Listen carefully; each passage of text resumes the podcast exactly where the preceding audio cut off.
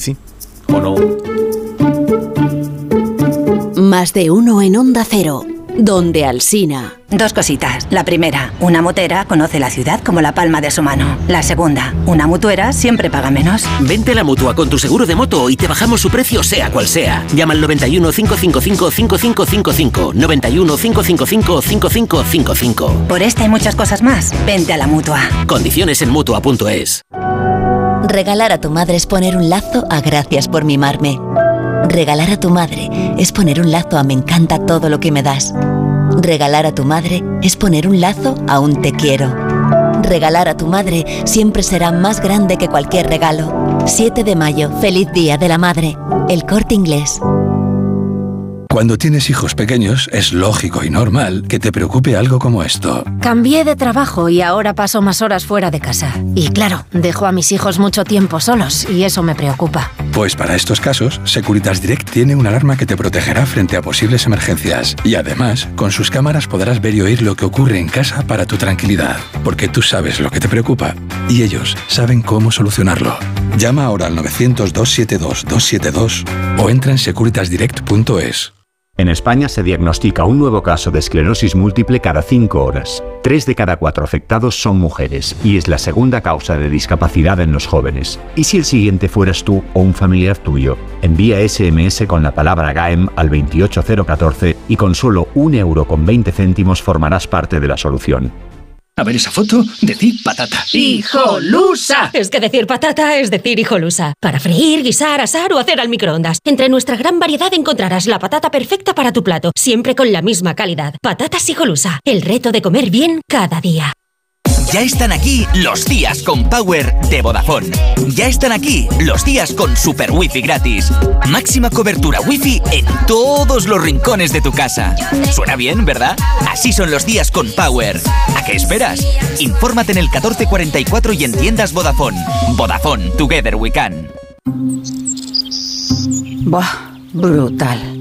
¿Ha merecido la pena o no ha merecido la pena? Levantarme a las 4 de la mañana durante un mes y 12 días para venir al parque y conseguir capturar el parpadeo de un mirlo. Increíble, ¿verdad? Alucinante. Este viernes 28 de abril, Euromillones sortea un bote de 128 millones de euros para que hagas todas esas cosas que se hacen cuando tienes todo el tiempo del mundo. Euromillones. Loterías te recuerda que juegues con responsabilidad y solo si eres mayor de edad.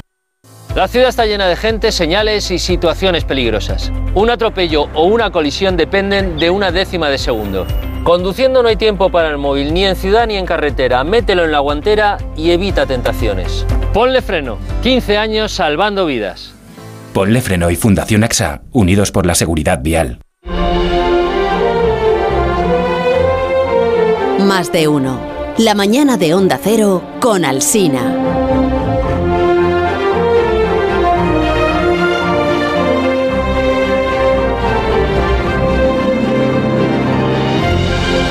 Alberto Aparici no se pronunció durante la sección de, de Santi García Cremades porque igual no tenía oportunidad. El micrófono tiene un, botón que pone on y off. Y entonces para que se le oiga tiene que darle al on. Y mm. esto no, se lo habíamos explicado y por eso seguramente pues no ha hablado. Ahora voy a ver si ya lo ha activado el micrófono. Eh, cuando le salude lo comprobaremos. Alberto Aparici, Valencia, buenos días. Hola, muy buenos días. Ahí, ahí, ya lo, ya lo has encontrado. Ese es el botón. Sí. Me ha costado un poco, un segundito ahí.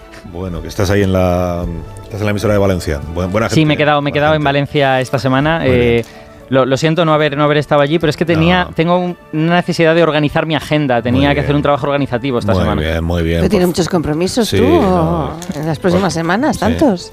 Sí, soy, soy una persona muy demandada. Eh, por eso, bueno, entre otros por vosotros, claro. Muy bien. A ver, decidme, eh, para tengo, tengo una duda. Para el 28 de julio vamos a estar ya de vacaciones de verano, ¿no? Sí, seguro, seguro. Es Depende de quién. Sí. Depende de quién. Y eh, espérate un momento, hmm. ahora que caigo, ¿cómo que vacaciones? Sí, bueno, ¿No quieres hacerlo entonces conmigo el verano? Oh. ¿Me estás diciendo esto? Bueno, eso lo, lo, vamos mirando, pero, pero oye, que no me refiero a este 28 de julio, me refiero al 28 ah. de julio del año 2061. Ah, qué susto. Ándale. Yo, yo en el 61 como tu tortuga voy a estar viviendo plácidamente en algún sitio retirada. Os veo, como eh, tirando balones fuera. Eh, sospecho que no tenéis apuntada esta fecha en vuestra agenda. que no. Pues no. no. ¿Y tenemos Pues- que pues- apuntarla por algo o qué? Pues una fecha muy importante porque el 28 de julio de 2061 va a Sí. ser la próxima pasada del cometa Halley. ¡Wow! Ah, Claro, la última vez fue en el año 1986. Claro, yo, bueno, ya- recuerdo que salió en la tele y tal, yo era pequeñito. Sí. que ya lo vi. vosotros Nosotros no es que ya lo vimos, ¿sabes? Ya lo vimos y no, no habrá cambiado mucho. ¿No, ¿No aspiras a volver a verlo en el año Yo 2061? sí.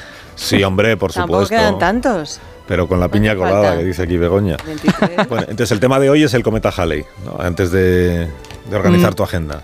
No exactamente, pero el Ah, cometa Halley nos va a dar acceso al tema de hoy. Eh, si, Ah. si no te importa, puedes, eh, te manda un texto, una, una paginita con letra muy pequeña. ¿Le ¿Puedes, puedes leer, por favor? tan pequeña, bestia, tú ¿eh? esperas que yo lea esto. ¿Me podéis traer el microscopio, por favor? Lupa, llevo la lupa. Joder, madre mía. ¿Qué te costará hacer letra a un tamaño normal? Es que el papel es caro, Carlos. Y mi vista también. Ed, Edmund.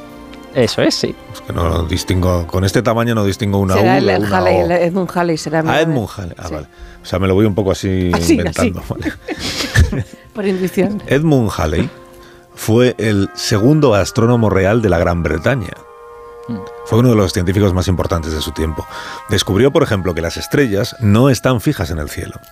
Comparó lo que decían los mapas celestes de la antigüedad con lo que él observaba en el año 1718 y vio que algunas estrellas se habían movido. Hoy en día a Edmund Halley lo recordamos por el cometa, pero quizá no deberíamos recordarle por ninguna de estas dos cosas.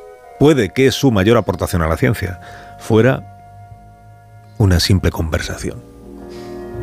Corría el verano de 1684 y Halley había ido a visitar a un colega a la Universidad de Cambridge. El tema del momento en astronomía era el movimiento de los planetas. Todo el mundo sabía que Mercurio era el planeta que más rápido se movía y Saturno el más lento, pero nadie sabía por qué. Halley había acudido a Cambridge con la esperanza de que su colega pudiera arrojar algo de luz sobre este asunto. El nombre de ese colega era Isaac Newton. Ojo. En cuanto Halley mencionó el problema de las órbitas de los planetas, Newton saltó y dijo, ah, eso, sí, lo resolví hará como 20 años. Debo de tener el cálculo en alguna parte. Halley, pues claro, se quedó pues muy sorprendido. Pero Newton no fue capaz de encontrar el documento, así que Halley le preguntó si podría reproducir el cálculo 20 años después. Y Newton le dijo, pues, pues yo creo que sí. Tres meses después, Halley recibió por correo un manuscrito de nueve páginas en el que Newton formulaba por primera vez la ley de la gravedad. Todo indica que en efecto Newton la conocía desde hacía 20 años, pero que no había querido publicarlo hasta ese momento. Lo que no se sabe con certeza es cuáles eran las razones de este largo y extraño silencio. Total, Edmund Halley fue uno de los hombres más brillantes de su tiempo, el primero que vio moverse a las estrellas, pero quizá deberíamos recordarle un poco más por conseguir que Isaac Newton rompiera su silencio.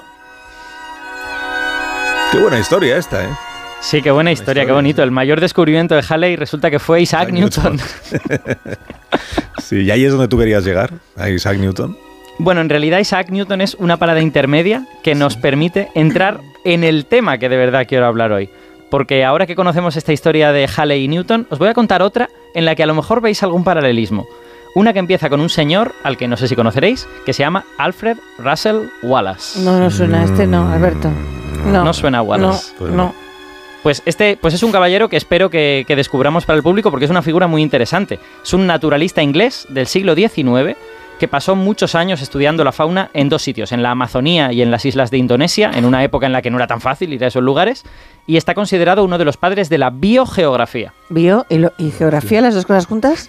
Sí, efectivamente. Es, la- es como la geografía de los seres vivos. Ajá. O sea, es, digamos, estudiar en qué zonas vive una especie de animal o de, o de planta también, si solo puede vivir por encima de una cierta altitud, si la encuentras en esta isla pero no la encuentras en el continente que está al lado de la isla.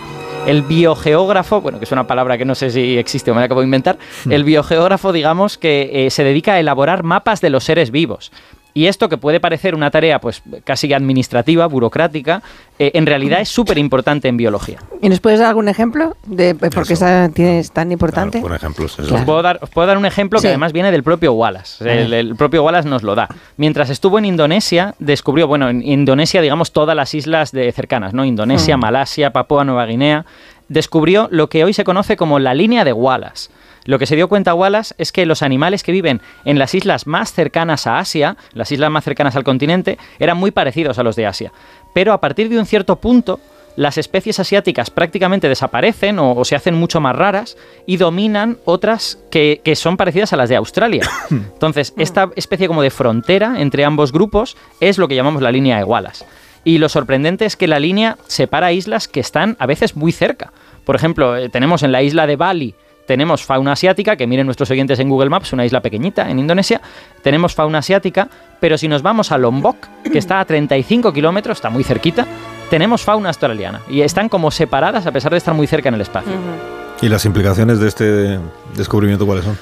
Pues hoy en día lo sabemos interpretar bien, aunque Wallace ya, ya se lo imaginaba, ¿eh? en aquella época ya no eran tontos y ya veían por dónde iban las cosas. Que es que resulta que esta línea es la frontera entre dos continentes durante el último periodo glacial. Resulta que, que en- cuando los hielos estaban en los polos hace 20.000 años, eh, el, el nivel del mar bajó, porque el agua eh, se iba del mar, digamos, a los polos, y las islas de Borneo y Sumatra, que son dos de las islas grandes de Indonesia, estaban unidas a Asia, mientras que Nueva Guinea y otras islas cercanas estaban unidas a Australia. Entonces, entre esas dos tierras conía- corría una manga de mar, que es lo que hoy llamamos la línea de Wallace. Los animales se podían mover entre Asia y Borneo o entre Australia y Nueva Guinea, pero no atravesaban esa manga de mar, que a veces era muy estrechita, a veces eran solo 30 kilómetros, ¿no? Eh, y mirando esta geografía de las especies en la actualidad, ahora que el mar está alto otra vez, pues Wallace había descubierto cómo era la Tierra en el pasado. Bonito esto también. sí. Bonito. Y, Es, el, es el- el- el poder de mirar la geografía de las cosas, ¿no?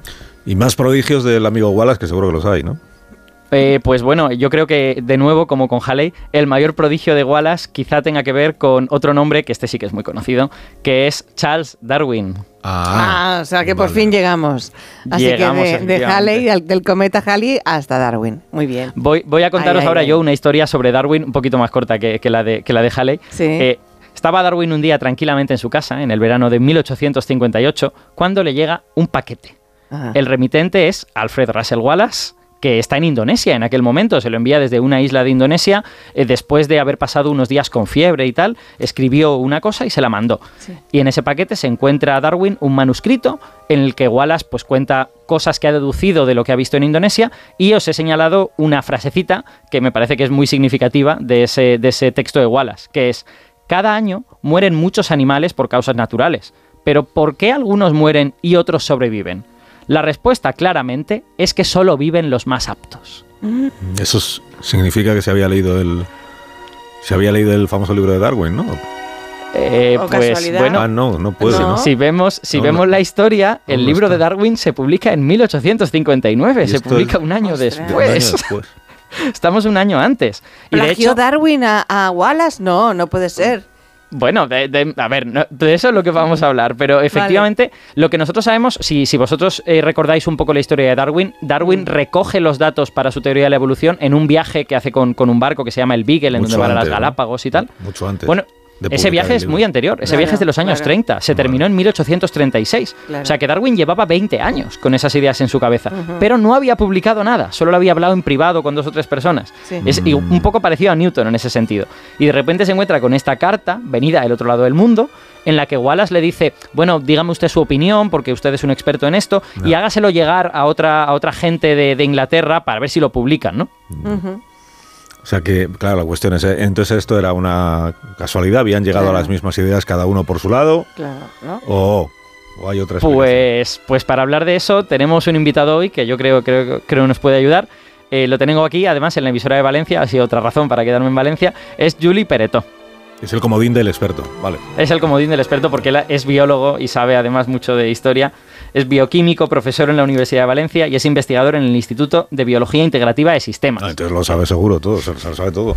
Sí. Hola, Juli Pereto, buenos días. Hola, ¿qué tal? ¿Cómo estáis? Muchas gracias por acompañar a Alberto. No, a vosotros. en La emisora y a nosotros aquí en la radio. Bueno, ¿cómo, cómo termina la historia entonces? Eh, o sea, envió Bueno, ¿cómo empieza realmente? ¿Cómo, ¿Cómo empieza? empieza? Porque Sí, lo que nos acaba de decir Alberto es uno de los episodios más eh, interesantes de la, de la historia de las ideas sobre la evolución, que, mm, bueno, lo habéis comentado, el fruto, el fruto de esa casualidad de que dos personas de manera independiente en sitios diferentes llegaran a las mismas conclusiones, ¿no? Wallace, cuando lo escribe, que como ha dicho Alberto, estaba ahí en medio de unas fiebres, eh, escribe de corrido una- unas ideas sobre el origen de las especies por, por lo que luego conocemos como selección natural y es a Darwin a quien le da primero a conocer esta idea porque él sabe que Darwin está interesado en el problema. eh, y Darwin de poco no le da un ataque al corazón, claro, cuando ve aquello dice, madre mía, se me acabó el, el-". Porque claro, él había estado madurando esta idea durante 20 años. Eh, luego, si queréis, podemos pensar, ¿por qué tardó tanto? ¿no? Igual que Newton, ¿por qué dejó de lado? En realidad, Darwin tiene esas ideas, muy poca gente conoce eh, esas ideas, pero cuando llega la carta de Wallace es como un bombazo. ¿no? O sea, eh, se da cuenta de que, como dice, mi prioridad en haber dicho esto se, cae en pedazos. ¿no? Sin embargo, bueno, hubo una manera de resolverlo. eh, sus amigos le recomendaron que hiciese una publicación conjunta eh, pocas semanas después del trabajo de Wallace y el suyo propio. Y así aparecen en los, en los anales de la Sociedad Linneana de Londres, en el que un día de- del mes de julio de 1858 hay una comunicación conjunta que, bueno, visto en retrospectiva es muy, muy curioso porque no causó absolutamente ninguna sensación. Sí, O sea, a, a mí eso me ha llamado la atención. Claro, ¿no? los académicos seguramente estaban mm, igual de dormidos que habitualmente en sus sesiones eh, soporíferas y no, no, no prestaron ninguna atención a aquel texto que se leyó en aquella sesión. De hecho, el presidente de la Sociedad Linneana, eh, cuando hizo la sesión de resumen del año al año siguiente, dijo, bueno, en el año 58 no ha, no ha pasado nada que, que haya que destacar. ¿no? Sí, O sea, exacto. Es un poco ver cómo el presente, los que estamos Claro. viviendo el presente, a veces no nos estamos dando cuenta de lo que nos está pasando. Visto en retrospectiva nos parece increíble, pero los que están viviendo en ese momento, en ese contexto, pues ni fu ni fa. Pero sí que creo que que el paralelismo que señalabas con, con el caso de, de Halley Mm. y Newton creo que es muy, muy bonito porque, porque se da, eh, vamos, se ha establecido los historiadores se han puesto de acuerdo en que efectivamente el impulso de, de esa carta de Wallace es el que hace que Darwin se arremangue y abandone su proyecto de Hmm. publicar el origen de las especies en, en unos cuantos volúmenes. Sí, quería hacer un libro larguísimo, ¿no? Él quería hacer una varios cosa- volúmenes. Y se ponen las pilas, ¿no?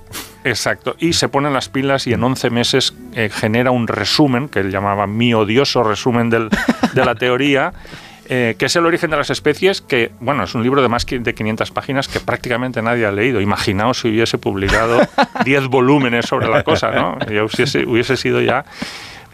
Y, y ese estímulo es el, lo recibe Wallace, eh, eh, Darwin, en, en un momento personalmente también muy complicado, porque se le acaba de morir eh, su, su hijo más pequeño, de 18 meses, de- mm, por una enfermedad infecciosa, eh, y entonces vive mm, como una tragedia familiar, intelectual, eh, en fin, un- una situación personal muy compleja que yo creo que se resolvió de manera favorable y bueno, ya sí, sí podemos hablar de cómo lo, lo vio también Wallace, cómo lo vivió, porque estaba a muchísimos kilómetros de distancia sin enterarse de nada de lo que estaba pasando, porque no, ya, no había WhatsApp, ni internet, ni teléfono. ¿no? Sí.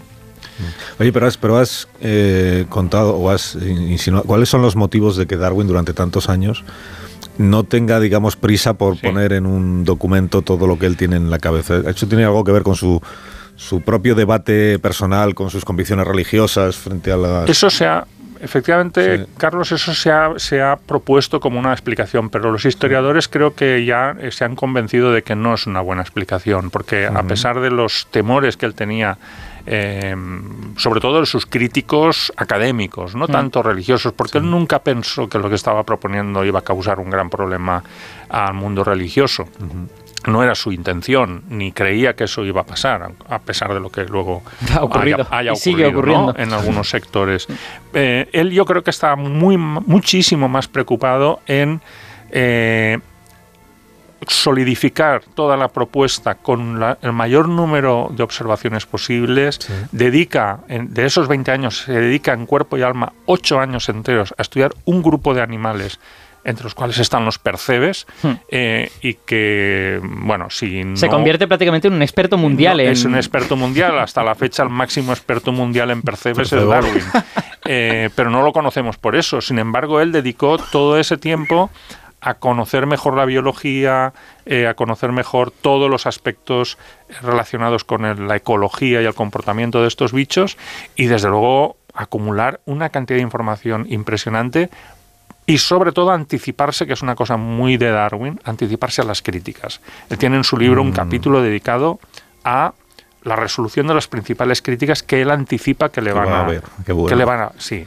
Y, y entonces son 20 años de estudio y de preparación. No quería, entre comillas, precipitarse con decir algo sin que, sin que estuviese bien preparado toda la artillería de respuestas que podía tener, ¿no? Entonces, 20 años, efectivamente, eso está bien documentado porque sabemos cuándo él tiene la primera idea sobre selección natural y lo que es más curioso de esta historia, que me gusta mucho explicarlo a mis estudiantes, esta convergencia intelectual entre Wallace y Darwin con 20 años de diferencia se produce, la chispa que lo produce es exactamente la misma. Y es que los dos lo dicen después de leer el Tratado sobre la Población de Malthus. Ahí va. Que es esta, esta obra que decía que los recursos Eso que nos es. alimentan crecen más lentos que la Eso población es, y que por lo tanto... Malthus, en el siglo XVIII, no era biólogo, no era, his- no era naturalista, era, podríamos, en términos actuales podríamos decir que es una especie de sociólogo o, o- Protoeconomista, o- sí. Sí. Eh, pero fijaos, la avidez intelectual de Darwin y Wallace por separado es tal que leen, que eso también lo digo yo a mis estudiantes, si hubiesen leído solo de botánica o de zoología, nunca hubiesen dado con el Tratado de la Población de Malthus, porque claro, estaba en otra sección de la biblioteca. Entonces, eh, leer a Malthus le abre los ojos a Darwin en 1837, pocos meses después de volver del viaje del Beagle, y llega y tiene sus anotaciones manuscritas que se conservan, eh, y por tanto podemos saber en qué día tuvo el eureka de la Oh. selección natural, y tarda 20 años en que le llegue la carta de Wallace que pocos meses antes, con las fiebres aquellas que tenía, había leído a Malthus y le llega la iluminación. O sea, es una historia maravillosa de llegar a una explicación científica en sitios y tiempos completamente diferentes, pero provocadas por el mismo impulso intelectual. Qué bonita Sí. historia. Hay quedo- una- hay me una quedo sin reflexión- me quedo sin Sí. tiempo, Alberto. Hay Ah, una- bueno. venga, remata la reflexión. Una reflexión muy, muy breve que hace Richard Dawkins, que es un biólogo actual en uno de sus libros, que es que eh, una cosa que diferencia la ciencia del arte es que eh, el arte es único en el sentido de que lo hace una persona, mientras que la ciencia, como trata sobre la naturaleza, personas diferentes pueden hacer lo mismo. Hmm. Entonces, Dawkins dice, si Shakespeare no hubiera existido, nadie habría escrito Macbeth. Pero si Darwin no hubiera planteado la evolución, alguien lo habría hecho. Porque eso está ahí, digamos, es- Sí. hay que verlo solo. Oye, Julie, muchas gracias por acompañarnos esta mañana. Ha sido un gusto escucharte. Ha sido un boni- una bonita manera de celebrar que Wallace cumple 200 años. Es verdad, sí. Este año cumple 200. Gracias, Julie Pertó, y gracias, Alberto Aparici. Que tengas un día estupendo ahí en Valencia. Un placer. Chao, chao. Gracias, un mucho. placer. Hasta luego.